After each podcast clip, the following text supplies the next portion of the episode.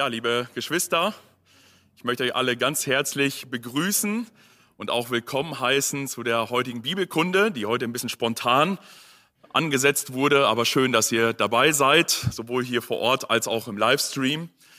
Wir wollen heute fortsetzen mit der Thematik, die wir auch schon letzte Woche begonnen haben, und zwar das Thema Himmel und Hölle. Ewiges Leben, ewiges Sterben und auch all die Fragen, die damit einhergehen. Und ja, bevor wir starten und uns äh, in das Thema heute hinein vertiefen, noch einen kurzen Hinweis. Am Eingang äh, wurden wieder äh, so ein Handout verteilt. Ich hoffe, ihr habt alle eins genommen, sonst werdet ihr irgendwo eins finden. Bedient euch bitte. Ich so, sollte eine kleine Dienstleistung sein, damit ihr dem Vortrag besser folgen könnt und vielleicht auch ein bisschen was mit nach Hause noch nehmen könnt. Und für euch, die ihr im Livestream dabei seid, wurde von der Technik unter dem YouTube-Video in der Infobox ein Link geteilt. Über diesen Link könnt ihr dann auch dieses äh, Handout euch runterladen. Und äh, wenn ihr es am Fernseher schaut, dann könnt ihr es mit eurem Smartphone oder was auch immer dann gleichzeitig mitverfolgen. Also nutzt diese Möglichkeit, dann könnt ihr besser folgen, wo ich im Vortrag gerade bin. Ja, bevor wir starten, lasst uns um Segen bitten für diese Zeit, die wir hier zusammen sind, hier vor Ort. Genau, lasst uns aufstehen. Ihr im Livestream, ihr könnt euch gerne dazu neigen. Und Vater im Himmel, wir danken dir, dass wir die Möglichkeit haben, heute Abend uns wieder hier mit deinem Wort zu beschäftigen. Und ich bitte dich, dass du uns Weisheit gibst, dass du uns leitest durch deinen Geist, dass wir verstehen, was dein Wort sagt, auch zu diesen sehr grundlegenden und sehr wichtigen Themen. Äh, bitte leite mich auch in der Weitergabe deines Wortes bei diesem Vortrag, aber uns alle auch beim Zuhören, beim Aufnehmen und schenk, dass das in unser Herz hineingesenkt wird von dir, was wirklich wichtig für uns ist und das, was bleiben soll. Danke, dass wir dich bitten dürfen, dass du uns hier vor Ort segnest, aber auch jeden Einzelnen, der jetzt per Livestream dazugeschaltet ist.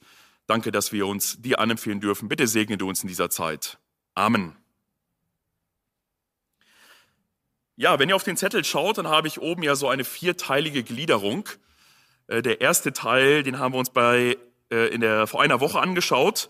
Ein Überblick über das Leben nach dem Tod. Und da habe ich versucht zu beweisen von der Schrift her. Das war unsere Grundlage. Die Bibel habe ich als Fundament dieses Vortrages gelegt. Und da habe ich aufgezeigt, dass die Bibel ganz klar davor, davon lehrt, dass es nach dem Tod hier auf der, auf der Erde, dass es noch ein Weiterleben gibt. Und das zunächst in einen Zwischenzustand, der wiederum geteilt ist zwischen denjenigen, die im Herrn sterben, die gläubig an den Herrn Jesus Christus waren und gestorben sind, und diejenigen, die das Heilsangebot, die das Evangelium für sich abgelehnt haben und die dadurch an einen ganzen anderen Ort kommen. Und ja, wir haben festgestellt, die einen sind im Himmel und die anderen sind in der Hölle auch wenn mit dem Wort Hölle nicht das Endgericht gemeint ist, von dem uns die Bibel auch berichten wird. Das schauen wir uns dann an einer späteren Bibelkunde an. Zweitens, und darum soll es heute gehen, der Zwischenzustand zwischen dem Tod und der Auferstehung des Leibes. Das heißt, in dieser Zwischenzeit, jetzt sind Menschen gestorben, aber die Auferstehung und das Endgericht ist noch nicht gekommen. Was ist jetzt in dieser Zwischenzeit und wie sollen wir das von der Bibel her richtig verstehen? Und ich möchte, wie gesagt, einen kurzen Einblick geben. Das sind Bibeltexte, die haben wir uns auch letzte Woche schon näher angeschaut. Aber vor allen Dingen möchte ich auch auf zwei Lehren eingehen, die mehr oder weniger sehr weit verbreitet sind, die genau sich mit dem Thema dieser Zwischenzeit beschäftigen. Das eine ist von der größten christlichen Kirche vertreten und das ist das Fegefeuer, was in diese Zwischenzeit gesetzt wird. Und das andere, was einen sehr starken Aufwind auch im Evangelikalismus erlebt, ist, dass auch Menschen, die gestorben sind, in dieser Zwischenzeit nochmal eine zweite Chance bekommen, das Heil nochmal für sich anzunehmen und dadurch ewig gerettet zu werden. Und diese zwei äh, Lehren schauen wir uns auch in der Kürze einmal an und versuchen sie von der Schrift zu beurteilen. Ja, welches unmittelbare Schicksal erwartet diejenigen, die gestorben sind? Wir haben bereits beim letzten Mal gesehen, dass ein Mensch sein eigenes Sterben überlebt dass der Körper physisch stirbt, aber dass der immaterielle Teil des, äh, des Körpers auf jeden Fall nicht stirbt, sondern dass Seele und Geist den Tod des Körpers überleben. Was wir jedoch noch nicht im Detail betrachtet haben, ist die Art dieses Zwischenzustands, sowohl für den Gerechten als auch für den Bösen. Und hier werden wir uns jetzt einmal in der Kürze auch mal anschauen, was sagt die Bibel über die Qualität dieses Zwischenzustandes. Das ist ein ein Leben nach dem Tod geht, das haben wir beim letzten Mal gesehen. Und dass es da auch eine Teilung gibt in diesem Zwischenzustand, haben wir auch gesehen.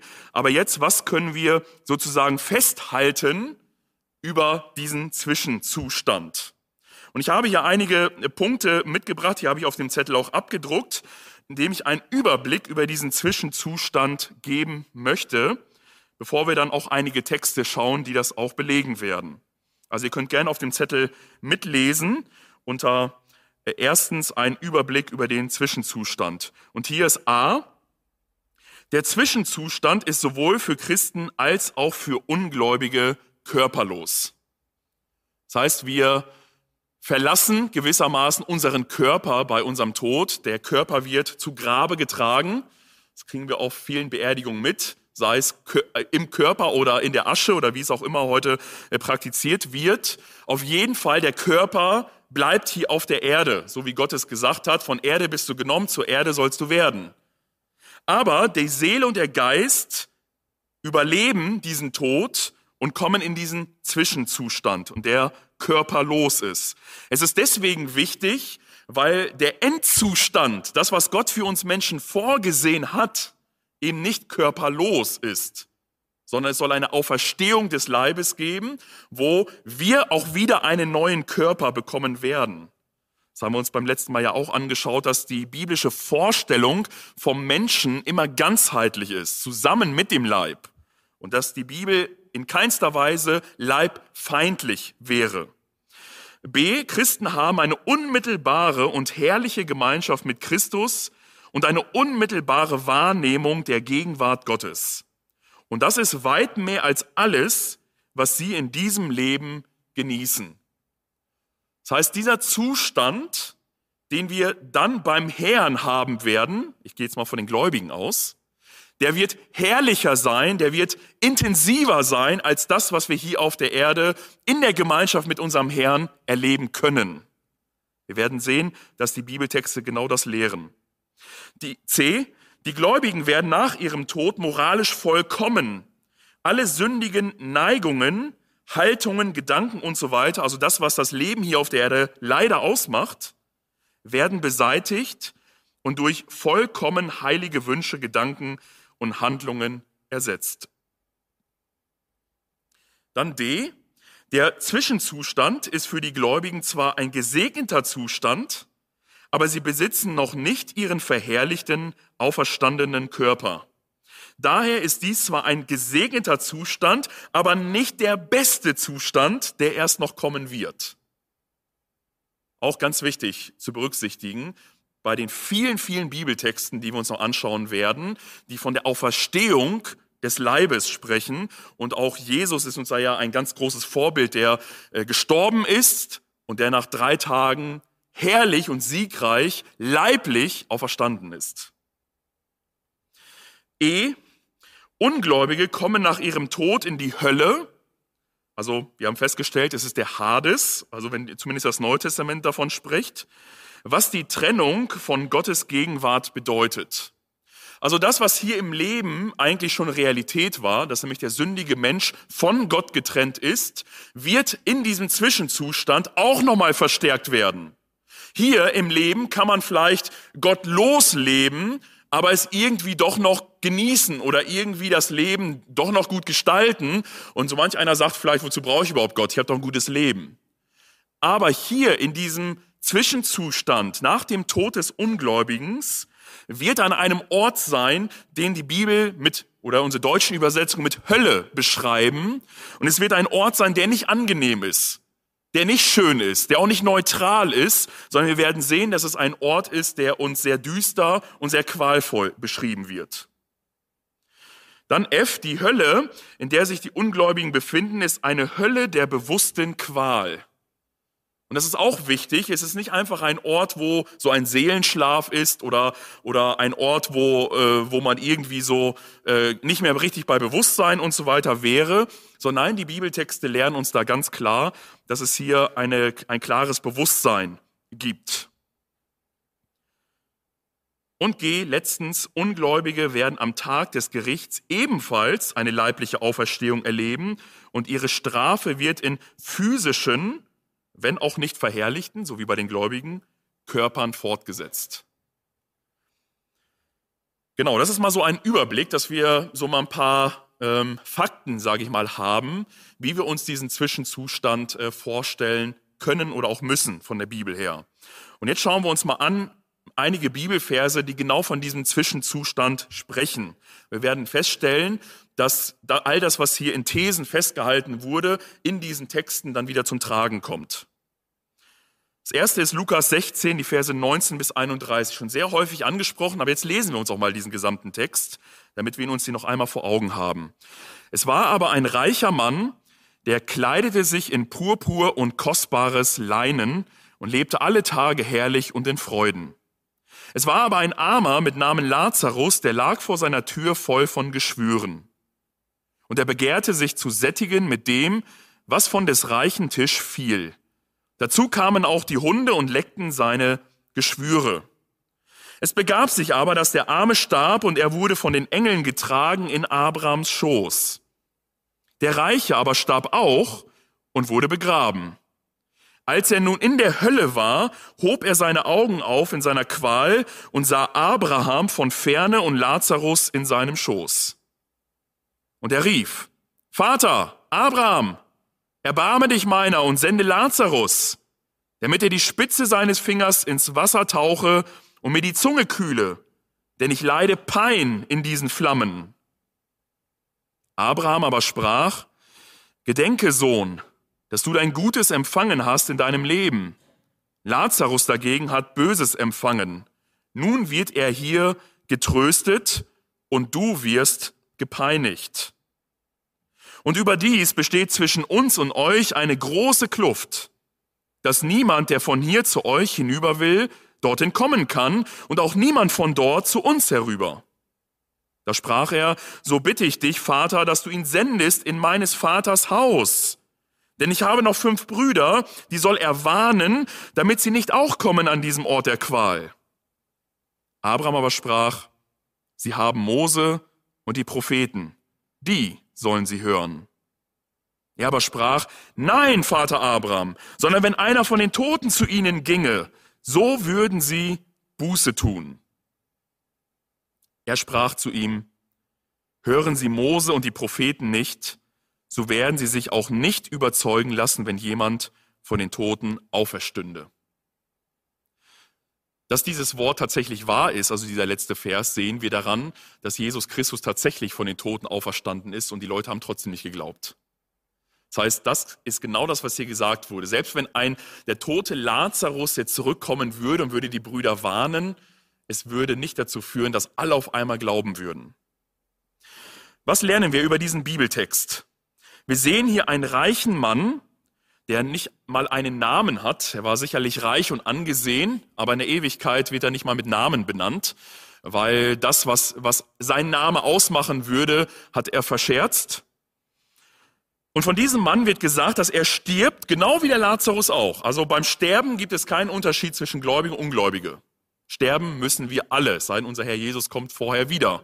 Aber sonst werden wir die Sterberate nach wie vor zu 100 Prozent haben. Und wir sehen hier, dass der Text ihn beschreibt als jemand, der jetzt im Hades ist. Luther übersetzt hiermit, der in der Hölle ist. Und es werden hier Worte gebraucht, die im Griechischen ganz deutlich machen und auch im deutschen Text, dass er jetzt Qual erleidet. Er wird dort gequält an diesem Ort. Und er leidet dort eine, eine, eine panische Angst, so kann man das Wort übersetzen, oder eine große Pein, etwas, was ihn wirklich zusetzt. Und Jesus drückt hier diese Qual aus. Man weiß nicht, ob das jetzt schon äh, wörtlich hier auch gemeint ist oder nur eine Metapher ist, dass hier Feuer da ist, die schmerzhaft an den Körper, oder Körper ist ja nicht mehr da, aber an der Seele und an den Geist äh, nagen. Man beachte weiterhin, dass hier die Rede davon ist, dass eine große Kluft angebracht wurde zwischen den Gerechten und den Ungerechten und dass hier deutlich gesagt wird, dass man nicht mehr wechseln kann. Der eine kann nicht nach dahin und der andere kann auch nicht dahin. Das andere, was der Text uns hier lehrt, ist der Lazarus, der im Leben nichts zu lachen hatte, der irgendwo am reichen Tor saß und hat gebettelt und hat gehofft, dass er irgendwas vom Tisch runterfällt. Dann kamen noch die Hunde und leckten noch seine Geschwüre. Aber Gott kennt ihn mit Namen und weiß, das ist Lazarus. Das ist nicht ein irgendjemand, sondern so wie Johannes 10 schon so deutlich sagt, der gute Hirte kennt seine Schafe und seine Schafe kennen ihn. Und er wird ihnen Weide geben. Und genau das ist auch hier der Fall. Obwohl dieser Mann in seinem Leben total unbeachtet war, weiß Gott, das ist unser Lazarus. Den, den kenne ich, der gehört zu mir. Und nach seinem Tod stirbt er und sieht, sehen, wird hier so äh, äh, beschrieben, dass Engel kommen und sie nehmen jetzt den Lazarus und bringen ihn in Abrams Schoß. Und wir haben beim letzten Mal schon festgestellt, dieser Abrams Schoß ist eine andere Art, um vom Himmel zu sprechen. Vor allem gerade so im, im hebräischen Kontext ist das, ist das äh, ein, ein Ausdruck, der so von größter Glückseligkeit zeugt, dieser Abrams Schoß, bei dem großen Vater Abraham in seiner Nähe jetzt zu sein. Der Text beschreibt ihn hier in Vers 25, den Lazarus, als getröstet. Es ist mehr als einfach nur zu sagen, ach, schwamm rüber, passt schon, ist nicht so schlimm. Sondern getröstet bedeutet so eine ganz tiefe Fürsorglichkeit, dass jemand angenommen ist und sich wirklich geborgen weiß und so richtig Trost empfindet von dem Herrn. Das ist das, was hier in diesem Text sehr deutlich zum Tragen kommt. Ein weiterer Bibeltext finden wir in Lukas 23, die Verse 39 bis 43. Und hier sind wir jetzt mitten in der Kreuzigungsszene. Unser Herr Jesus hängt am Kreuz mit ihm zwei Übeltäter und hier heißt es jetzt im Bibeltext, aber einer der Übeltäter, die am Kreuz hingen, lästerte ihn und sprach, bist du nicht der Christus? Hilf dir selbst und uns. Da wies ihn der andere zurecht und sprach, und du fürchtest dich auch nicht vor Gott, der du doch in gleicher Verdammnis bist? Wir sind es zwar mit Recht, denn wir empfangen, was unsere Taten verdienen, dieser aber hat nichts Unrechtes getan. Und er sprach, Jesus, gedenke an mich, wenn du in dein Reich kommst. Und Jesus sprach zu ihm, Wahrlich, ich sage dir, heute wirst du mit mir im Paradies sein. Auch ein Bibeltext, den uns der, den Bibellesern gut vertraut ist. Aber auch hier wird einiges ganz Wichtiges ausgesagt. Und zwar, dass dieser Schächer, der sich in seinen letzten Atemzügen an Jesus Christus wendet, hier den, von Jesus den Zuspruch bekommt, heute, also nicht irgendwann, sondern direkt am Tag des Todes, wird er mit Jesus im Paradies sein. Das heißt, hier sehen wir eine unmittelbare Gemeinschaft mit dem Herrn Jesus Christus und an einem Ort, was auch ein anderer Ausdruck ist für den Himmel. Ne, wir haben festgestellt, Himmel, Paradies, Abrams Schoß, Ausdrücke derselben Ortes, der, derselben Realität. Und Jesus sagt hier, heute wirst du mit mir im Paradies sein. Eine wunderbare, tröstliche Zusage. Und das dürfen wir auch immer wieder äh, wissen, selbst wenn wir sterben oder am, am Grab eines anderen sind oder vielleicht am, am Totenbett eines anderen sind. Wenn jemand an Jesus Christus glaubt, dürfen wir ihm diese Verheißung zusagen, du wirst bei Jesus sein, wenn du stirbst. Nicht irgendwo, sondern direkt bei Jesus. Und wie wir es bei Lazarus gesehen haben, du wirst getröstet werden, du wirst angenommen sein, dir wird es gut gehen. Und das nicht irgendwann, wie gesagt, heute wirst du mit im Paradies sein. Und dieses Paradies, haben wir letztes Mal festgestellt, beschreibt noch nicht den Endzustand. Das ist genau dieser Zwischenzustand vor der Auferstehung des Leibes. Dann auch ein Bibeltext, den haben wir beim letzten Mal auch schon gesehen. Jetzt schauen wir aber auch mal im Zusammenhang an, hier 2. Korinther 5, 1 bis 10.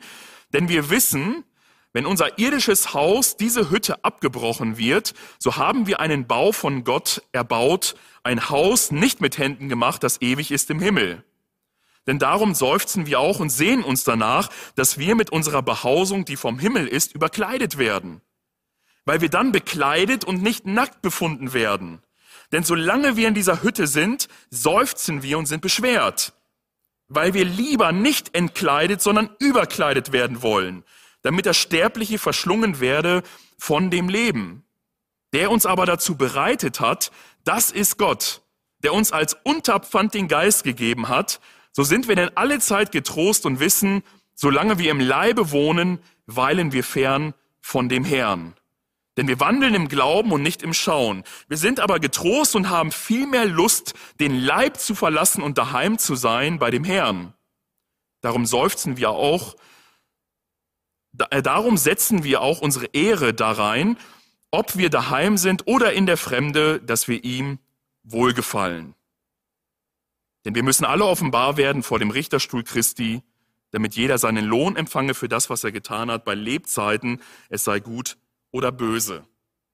Wir haben beim letzten Mal schon festgestellt, Paulus spricht hier von drei Zuständen. Einmal das Leben im Leib, jetzt auf dieser Erde. Dann spricht er davon, dass wir tot sein werden, aber beim Herrn sein werden. Und dann spricht er davon, dass dieses neue, dass dieser neue Auferstehungsleib etwas ist, was vom Himmel her kommt und uns überkleiden wird. Und Paulus wünscht sich hier, am liebsten erst gar nicht zu sterben und in diesen körperlosen Zustand zu kommen, sondern er wünscht sich, dass das, was Gott bereitet, direkt auf ihn kommt und ihn gewissermaßen überkleidet. Dass er nicht nackt empfunden wird, sondern dass er angetan ist. Und daran merken wir, dass, dass dieser letzte, endgültige Zustand in einem verklärten Leib viel besser ist als der körperlose Zustand in diesem Zwischenzustand. Weil dort schreibt Paulus davon, das ist, als ob wir nackt wären. Wir legen unseren Leib ab und irgendwie sind wir nackt. Aber wenn dieses, wenn dieses vom Himmel her, dieses Neue uns überkleidet wird oder wir diese Kleidung bekommen, dann werden wir wieder vollkommen bekleidet sein. Und das ist etwas Schönes. Das heißt, wir merken hier, ja, wir, das sagt Paulus hier auch, wir sterben und wir sind beim Herrn. Zweifellos, wir werden beim Herrn sein. Aber noch schöner und noch herrlicher wird es sein, wenn Jesus wiederkommt und wir in der Auferstehung von den Toten einen neuen verherrlichten Leib bekommen werden. Und das ist das, was Paulus hier anstrebt. Danach sehnt er sich in Vers 2. Da möchte er gerne hin. Und er wünschte sich am liebsten diesen Zwischenzustand zu überspringen und jetzt schon die Wiederkunft Jesu zu erleben, dass wir überkleidet werden. Dann Philippa 1, 21 bis 23. Hier heißt es im Text, denn Christus ist mein Leben und Sterben ist mein Gewinn. Wenn ich aber weiterleben soll im Fleisch, so dient mir das dazu, mehr Frucht zu schaffen, und so weiß ich nicht, was ich wählen soll. Denn es setzt mir beides hart zu. Ich habe Lust, aus der Welt zu scheiden und bei Christus zu sein, was auch viel besser wäre.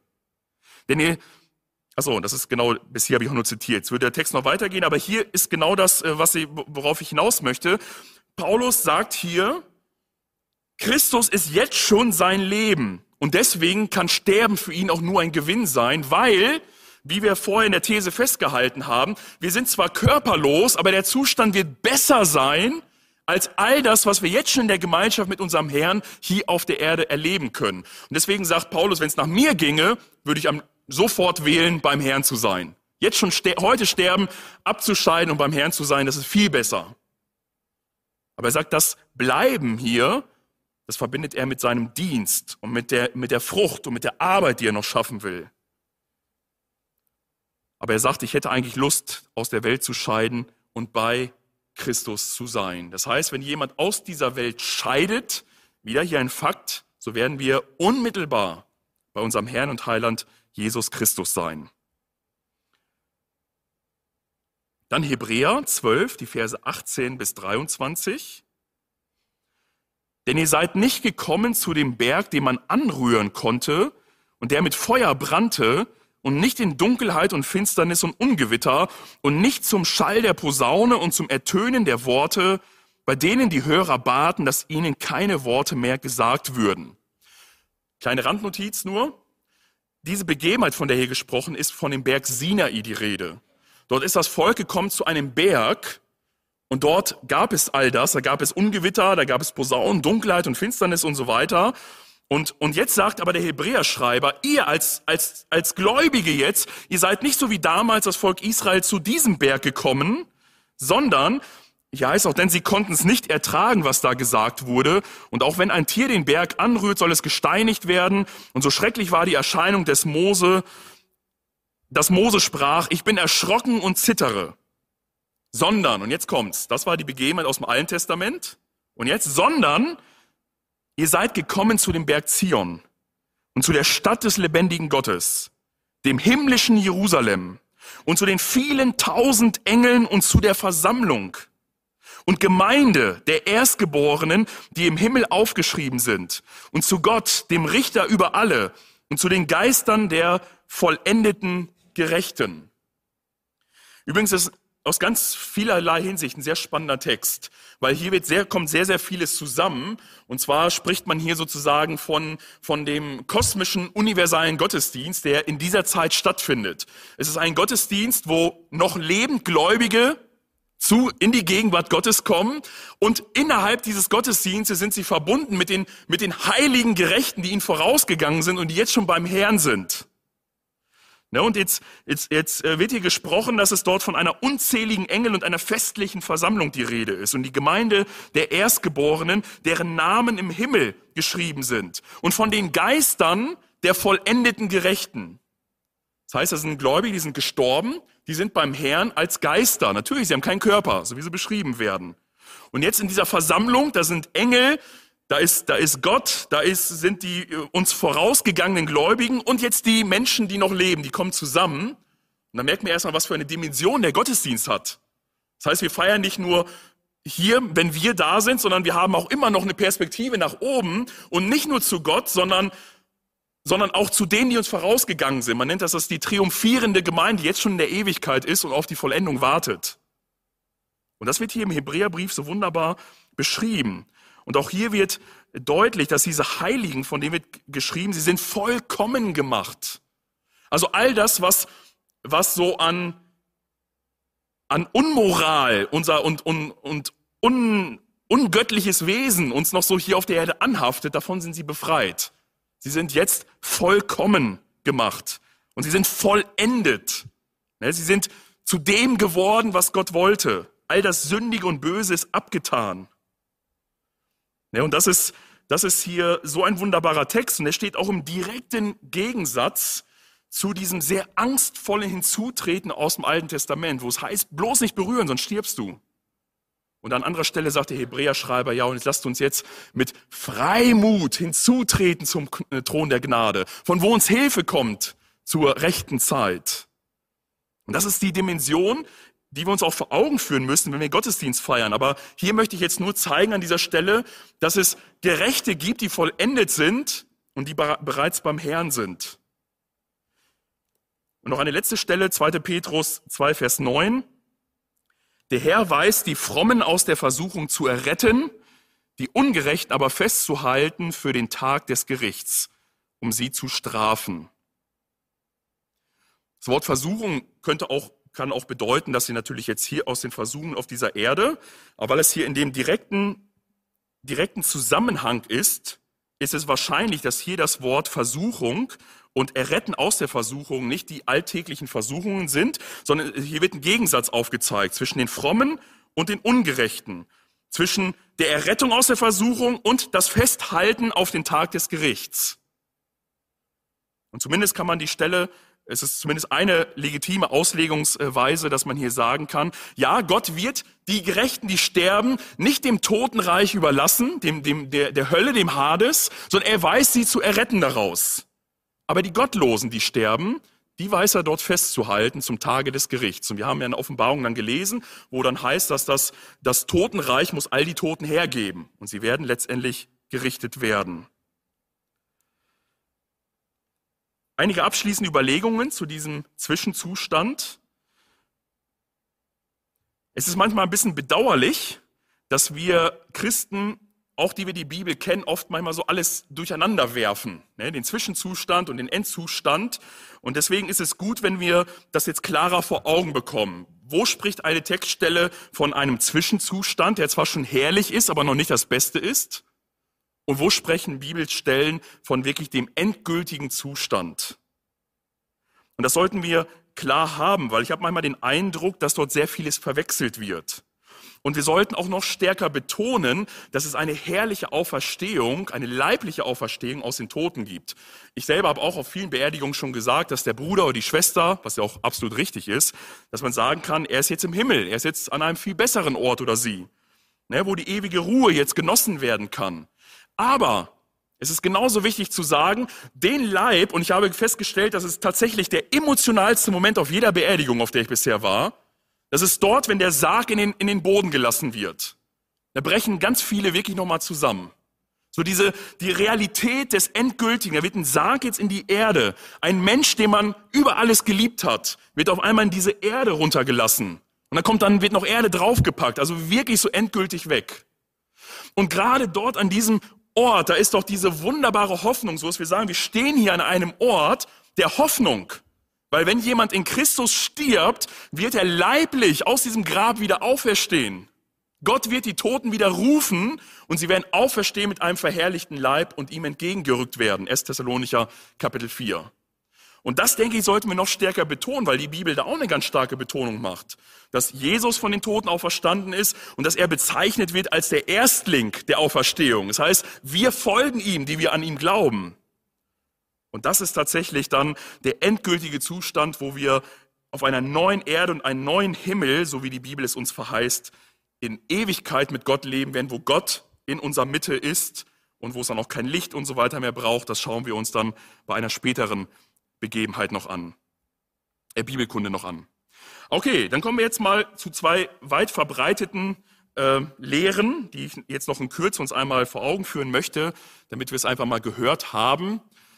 Das eine ist, gibt es einen Ort wie das Fegefeuer? Immerhin ist die katholische Kirche die größte christliche Kirche, die es auf der Welt gibt. Und die katholische Lehre besagt, dass es so ein Fegefeuer gibt. Ähm, und deswegen dachte ich nur, dass ich uns mal zumindest mal vor Augen führe, was so die Ideen sind dieser Katholiken, die von einem Fegefeuer ausgehen und was, wie ihre Begründung da auch ist, damit wir da vielleicht auch sprachfähig werden, wenn wir mit Katholiken mal zu tun haben, dann darüber auch zu sprechen. Ja, das römisch-katholische Verständnis des Fegefeuers. Also die Katholiken, so gerade aus der Papst und so weiter, sprechen heute gar nicht mehr so häufig vom Fegefeuer, sondern sie sprechen eher von einem Reinigungsort oder einem Läuterungsort. Das lateinische Wort ist Purgatorium, was eigentlich dem Wort Fegefeuer zugrunde liegt. Der Katechismus, also die Lehrschrift der katholischen Kirche, definiert das Fegefeuer wie folgt.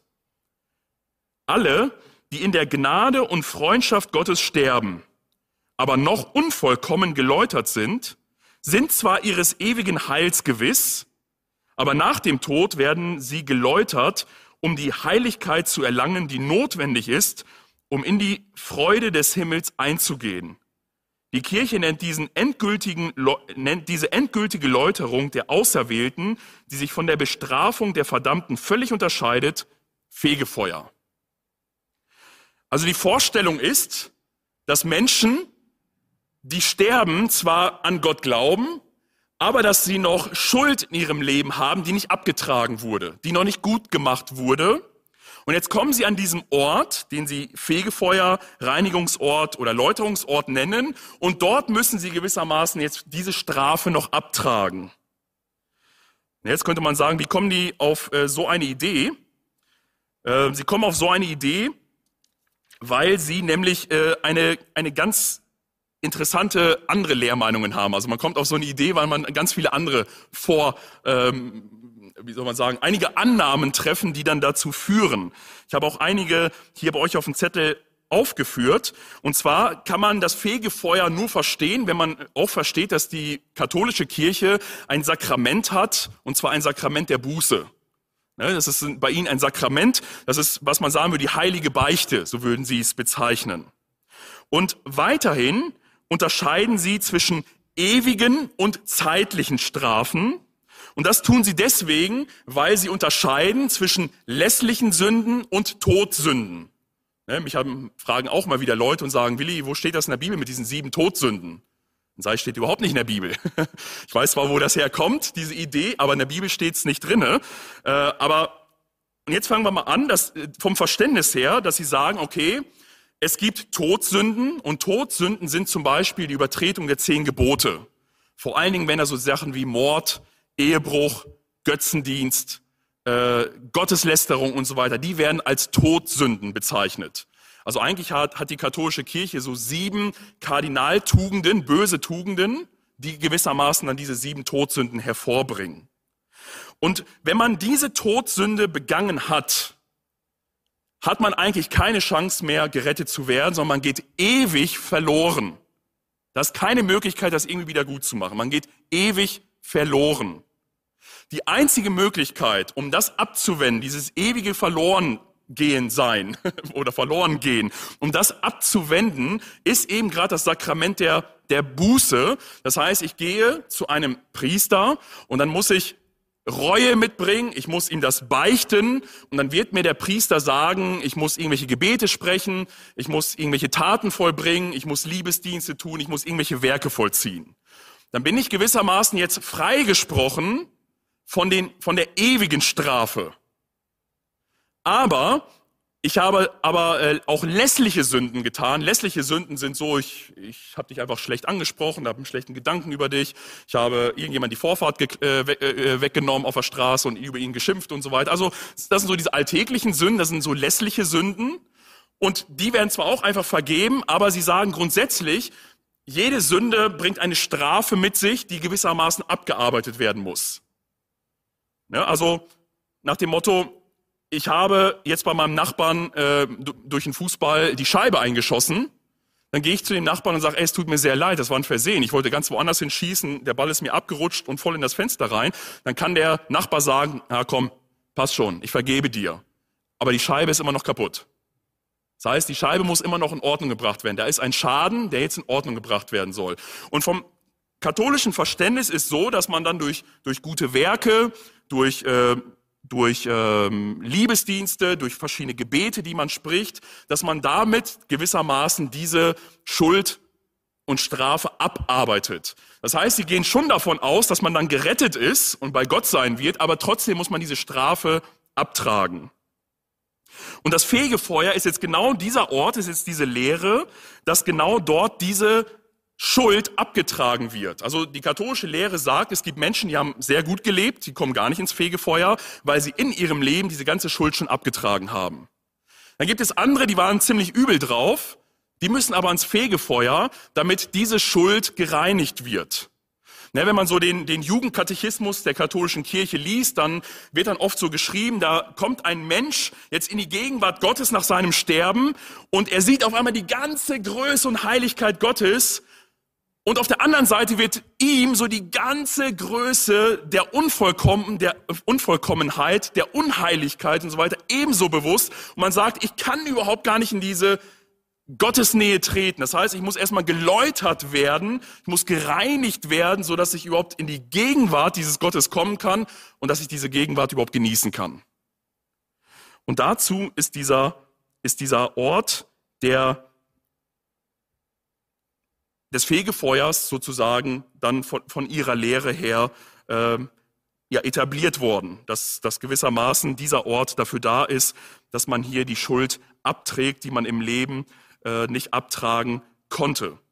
Es gibt eine Möglichkeit, dass diese Zeit im Fegefeuer verkürzt wird. Und da gibt es zwei Möglichkeiten.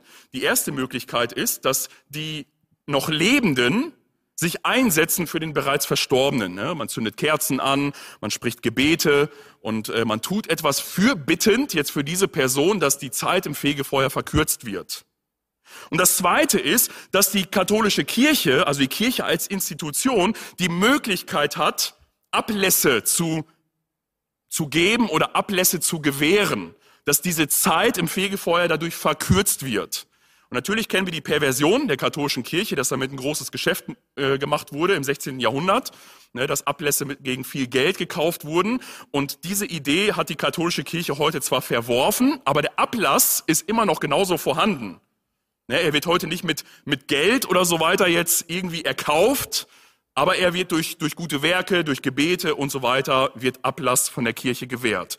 Und eine andere Idee ist, dass die, die katholische Kirche gewissermaßen so viel Heiligkeit auf ihrem Konto hat, also ich sage es mal ganz bewusst so, was sozusagen die ganzen Heiligen im Laufe der Kin äh, Kirchengeschichte vollbracht haben an guten Werken, so dass sie sozusagen einen Bonus, einen Überschuss haben an guten Werken, dass sie gewissermaßen aus ihrem Schatz der guten Werke etwas gewähren können, so dass dem Toten die Zeit im Fegefeuer dadurch verkürzt wird.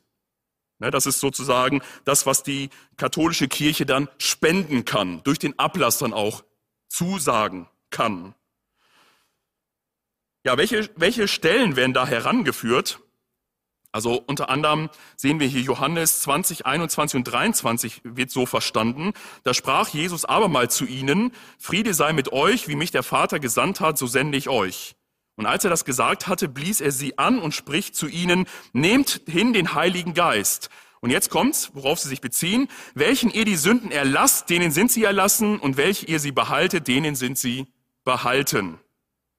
Und hieraus sieht die katholische Kirche die Möglichkeit, Sünden zu erlassen oder aber auch Sünden zu behalten. Eine weitere Stelle wo Jesus zu Petrus sagt, ich will dir die Schlüssel des Himmelreichs geben, alles, was du auf Erden binden wirst, soll auch im Himmel gebunden sein und alles, was du auf Erden lösen wirst, soll auch im Himmel gelöst sein. Auch hier sagen sie, sozusagen Petrus und dann von der katholischen Verständnis her die Päpste als Nachfolger von Petrus haben den Schlüssel und sie können binden und sie können lösen. Ne, gewissermaßen binden im Fegefeuer und lösen aus dem Fegefeuer.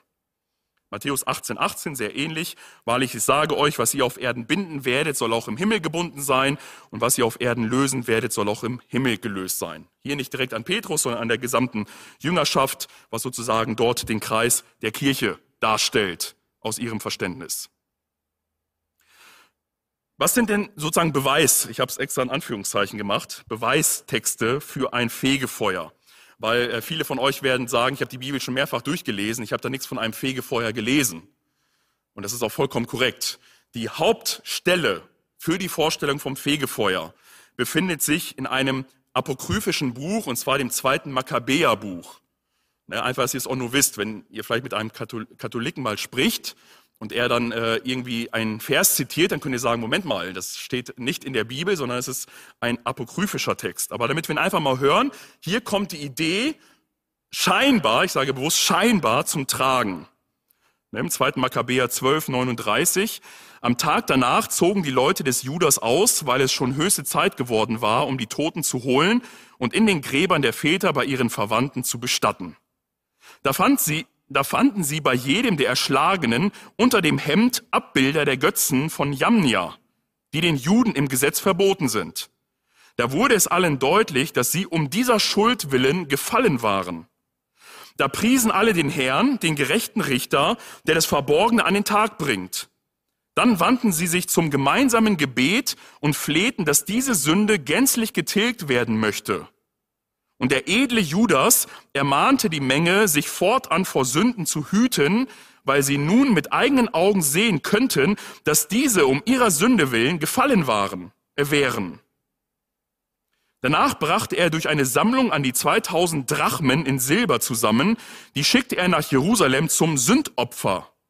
Und er tat gut und löblich daran, weil er an die Auferstehung dachte. Wenn er nicht erwartet hätte, dass die Gefallenen auferstehen würden, so wäre es überflüssig, ja töricht gewesen, für Tote zu bitten. So dann aber bedachte er auch, dass denen, die als fromme Leute entschlafen, die herrlichste Gnadengabe bereitet ist. Das ist ein frommer und heiliger Gedanke.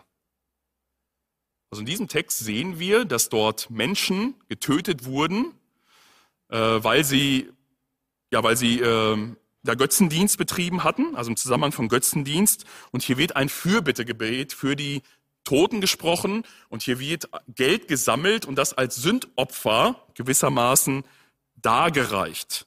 Ja, so, da, so zumindest jetzt dieser Bibeltext. Und das ist so die Hauptstelle. Also wenn ihr irgendwas mal über Fegefeuer lest, dann werdet ihr immer feststellen, diese Stelle wird dort angeführt. Aber ich möchte nochmal betonen, es ist vollkommen zu Recht, das würde jetzt den Rahmen hier sprengen, aber vollkommen zu Recht, dass dieses zweite und auch erste Makkabäerbuch nicht in unserem Kanon der Heiligen Schrift aufgenommen wurde.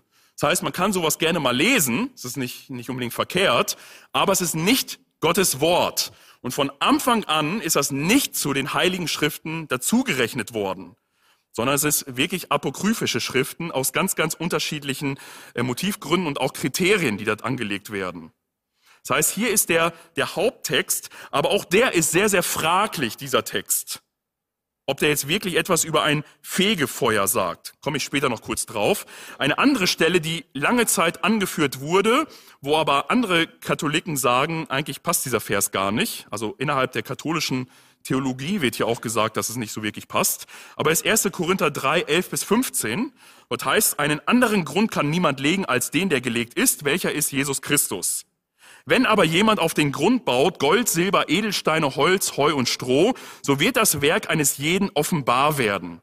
Der Tag des Gerichts wird's klar machen, denn mit Feuer wird er sich offenbaren, und von welcher Art eines jeden Werk ist, wird das Feuer erweisen. Wird jemandes Werk bleiben, das er darauf gebaut hat, so wird er Lohn empfangen.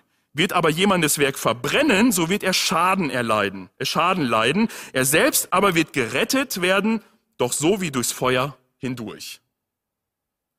Und hier wird jetzt angenommen, okay, ne, da ist jemand, der ist, wird durchs Feuer hindurch gerettet. Er wird durch das Feuer erstmal geläutert, bevor er gerettet wird. Ne, so die Vorstellung, die da mitschwingt bezüglich des Fegefeuers. Dann Matthäus 12, 32. Und wer etwas redet gegen den Menschensohn, dem wird es vergeben. Aber wer etwas redet gegen den Heiligen Geist, dem wird es nicht vergeben, weder in dieser noch in jener Welt. Das, was Sie hier festhalten, ist, ah, okay, es gibt etwas, was vergeben wird in dieser Welt. Und es scheinbar wird etwas, gibt es etwas, was auch vergeben werden kann in jener Welt. Ne, wobei hier die Lästerung des Geistes weder in diesem noch in jener Welt vergeben wird. Und dann sagen sie, ah, okay, es ist möglich, dass in jener Welt, ne, was hier impliziert, dass es nach dem Tod ist, dass in jener Welt noch etwas vergeben werden kann. So die, die Logik hinter diesem Vers. Matthäus 18, 34. Und wenn sein Herr, und sein Herr wurde zornig und überantwortete ihn den Peinigern, bis er alles bezahlt hätte, was er ihm schuldig war. Ne, hier erzählt Jesus ein Gleichnis, da wird jemandem total viel vergeben, der ist super dankbar, geht raus vom König, trifft einen Mitknechten, der ihm ein klein bisschen nur schuldet, der packt ihn, schüttelt ihn, sagt, gib mir alles zurück. Ne, und dann irgendwann später kriegt der König mit, was, wie sein Knecht da gehandelt hat, lässt ihn packen und schmeißt ihn ins Gefängnis und sagt, da bleibst jetzt so lange, bis du alles äh, bezahlt hast, was du mir schuldig warst. Ne, und jetzt die Idee, okay, man sitzt so lange im Gefängnis, bis man alles bezahlt hat und erst dann wird man wieder freigelassen werden. Und das Gefängnis wird hier als das Fegefeuer bezeichnet. Ja, was sollen wir davon halten? Äh, wenn ihr jetzt genauso verwirrt seid, wie ich es war, wo ich das alles gelesen habe, dann vollkommen zu Recht, weil die Bibel lehrt überhaupt gar nichts von all dem, was wir gerade gehört haben. Weder von lässlichen und Todsünden sehen wir keinen Unterschied, weder was von zeitlichen und ewigen Strafen sehen wir überhaupt keinen Unterschied, noch finden wir so etwas wie ein Sakrament der Buße. Natürlich ist das gegenseitige Beichten wenn wir jetzt mal diesen Begriff behalten wollen, etwas sehr Schönes. Ne? Jakobus sagt, bekennt einander die Sünden. Ne? Also das ist was, was Gutes, dass wir in Gegenwart von Zeugen auch mal Sünden bekennen. Aber so etwas wie ein Sakrament der Buße finden wir in der Bibel nirgendwo beschrieben. Von daher ist diese ganze Lehre des Fegefeuers etwas, was äh, maximal verwirrend ist. Auch das, was hier im Makkabäerbuch steht, ist eigentlich gar nicht wirklich eine Beweisstelle, sondern hier geht es eigentlich um die Auferstehung der Toten, sondern die, die Makkabäer, also von denen die Rede war in diesem Buch von den Leuten, sie haben geglaubt, dass es, dass es um eine Auferstehung geht und nicht um eine, eine Qual irgendwie. Also davon ist gar nicht die Rede, dass da irgendwie Leute im Totenreich gequält werden oder dass jetzt irgendwas getan werden müsste, um ihnen sie da rauszuhelfen, sondern alles nur Ideen, die man dort hineinlegt in diesen Text. Dann dieser erste Korintherbrief, Kapitel 3, ist auch sehr eindeutig, dass es dort um Werke geht. Nicht die Personen brennen, sondern die Werke verbrennen. Das ist so, man kommt vor dem Herrn und hier ist ein Gericht beschrieben, was gewissermaßen sagt, was hast du jetzt für den Herrn getan? Und der eine hat in seinem Leben sehr viel Ewigkeitsrelevantes getan. Er hat also Gold, Silber und Edelsteine, hat er sein Leben aufgebaut und das besteht. Das wird belohnt werden. Ein anderer hat, so wie der Schächer am Kreuz, sein ganzes Leben weltlich sündig gelebt und kommt so gerade so mit dem letzten Atemzug noch zum Glauben. Und natürlich sein ganzes Leben bringt keine Werke und da verbrennt einfach alles. Aber er ist natürlich gerettet. Da ist nichts die Rede von einem Fegefeuer, sondern hier geht es um eine Prüfbarkeit der Werke, die wir getan haben. Keine Frage, ist die Person gerettet oder nicht gerettet, wird sie Qual erleiden müssen oder nicht, sondern dieses wie durchs Feuer hindurch gerettet bedeutet nach dem Motto, Da hat einer nochmal so richtig Glück gehabt, würden wir heute sagen. So wirklich auf den letzten Millimeter ist er noch sozusagen aufgesprungen auf diesen Zug, bevor er ihn verpasst hat. Ne? Das ist wie durchs Feuer hindurch. Jemand, der so gerade noch so hindurchspringt und sich gerettet hat. Das ist damit gemeint und nicht jemand, der brennt, um dadurch irgendwie dann geläutert zu werden. Auch die Bibelstelle hier mit dem Heiligen Geist ist vom, von der Sprache her, also dieses in, jener, in dieser und in jener Welt, einfach nur deutlich, dass gesagt werden möchte, dass, es, dass die Lästerung des Geistes hier so eine schlimme Tat war, wie es uns da beschrieben wird, dass es unvergeb, unvergebbar ist. Egal wie. Also wenn gesagt wird in, in dieser und auch in jener, dann ist damit einfach gemeint, dass egal wann, es ist unmöglich, dass das vergeben werden kann. Übrigens, Lästerung des Geistes wäre auch noch ein Thema für sich. Nicht, dass jetzt jemand irgendwie auf komische Ideen kommt, weil ich das so sage, sondern die Lästerung des Geistes ist hier etwas ganz Spezielles. Und noch die letzte Stelle, die wir da hatten, das war äh, mit dem Gefängnis. Da geht es eigentlich darum, dass Jesus deutlich machen möchte, dass wenn uns Gott vergeben hat, und er hat uns extrem viel vergeben, dass auch wir einander vergeben sollen. Und diese Geschichte, die Jesus da erzählt, soll eigentlich nur aufzeigen, wie töricht es ist zu meinen, dass ich von Gott die Vergebung gerne annehme, aber meinem Bruder meinen Schwestern nicht vergebe einfach hartherzig bin. Und das möchte der Text aufzeigen in dieser Geschichte. Es lehrt da überhaupt gar nichts über irgendwie ein Fegefeuer oder über irgendeinen Zustand äh, nach dem Tod, sondern es geht darum zu lehren, dass diejenigen, die die große Vergebung Gottes empfangen haben, natürlich bereitwillig jetzt auch anderen vergeben. Mit dem Wissen, mir ist so viel vergeben worden. Und dass es total unnormal ist, sich vorzustellen, ich nehme die Vergebung von Gott, aber diese kleine Tat meinem Bruder, meiner Schwester gegenüber, die halte ich ihm vor.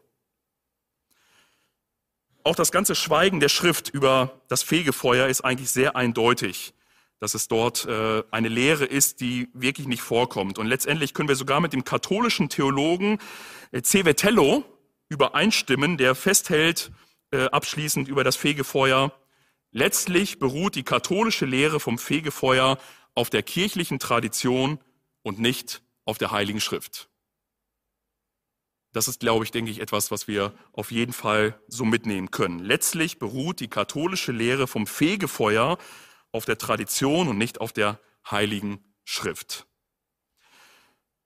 Ich sehe gerade, ich dachte, ich habe heute kaum was vorbereitet, aber die Zeit ist eigentlich schon abgelaufen. Ich werde diesen zweiten oder dritten Punkt jetzt nicht ansprechen, weil da bräuchten wir noch ein bisschen Zeit und vielleicht interessiert das die einen oder anderen auch etwas mehr, äh, also interessiert euch ein bisschen mehr. Dann wäre es jetzt schade, einfach nur so drüber hinweg zu fliegen. Weil das ist etwas, äh, was heute immer stärker auch gelehrt wird und immer mehr auch so in den evangelikalen äh, Bereich hineingespült wird, dass da diese Vorstellungen sind. Deswegen würde ich sagen, dass wir an dieser Stelle für heute schließen.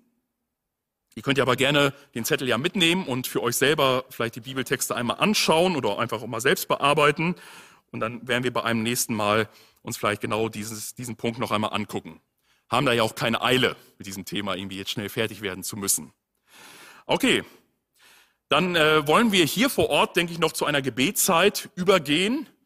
Und euch im Livestream möchte ich damit dann auch herzlich äh, verabschieden. Möchte euch auch ermutigen, dort, wo ihr jetzt seid, euch noch ein bisschen Zeit zu nehmen, zu beten. Äh, wir können sicherlich für die, für die Situation beten, für die Regierung können wir beten, das, was die Schrift uns sagt. Nehmt doch das einfach so als Gebetsanliegen auch mit. Und wenn ihr persönliche Anliegen habt, dann ist jetzt vielleicht die Zeit, das vor dem Herrn zu bringen. Und wenn ihr als Gemeindemitglieder jetzt dabei seid und eingeschaltet seid, dann äh, dürft ihr gerne auch die Anliegen unserer Gemeinde jetzt gerne mit aufgreifen und dafür beten. Für unsere Krankengeschwister, für das, was uns als Gemeinde hier gerade so beschäftigt. Nehmt das doch jetzt einfach noch mit in ein paar Minuten in ein Gebet mit hinein. Und äh, dann möchte ich euch auch auf dieser Weise einen schönen und gesegneten Abend und auch eine gute Restwoche wünschen bis den kommenden Sonntag, wo wir um 10 Uhr hier wieder einen Gottesdienst haben, unseren dritten Advent. Alles Gute euch, bis bald.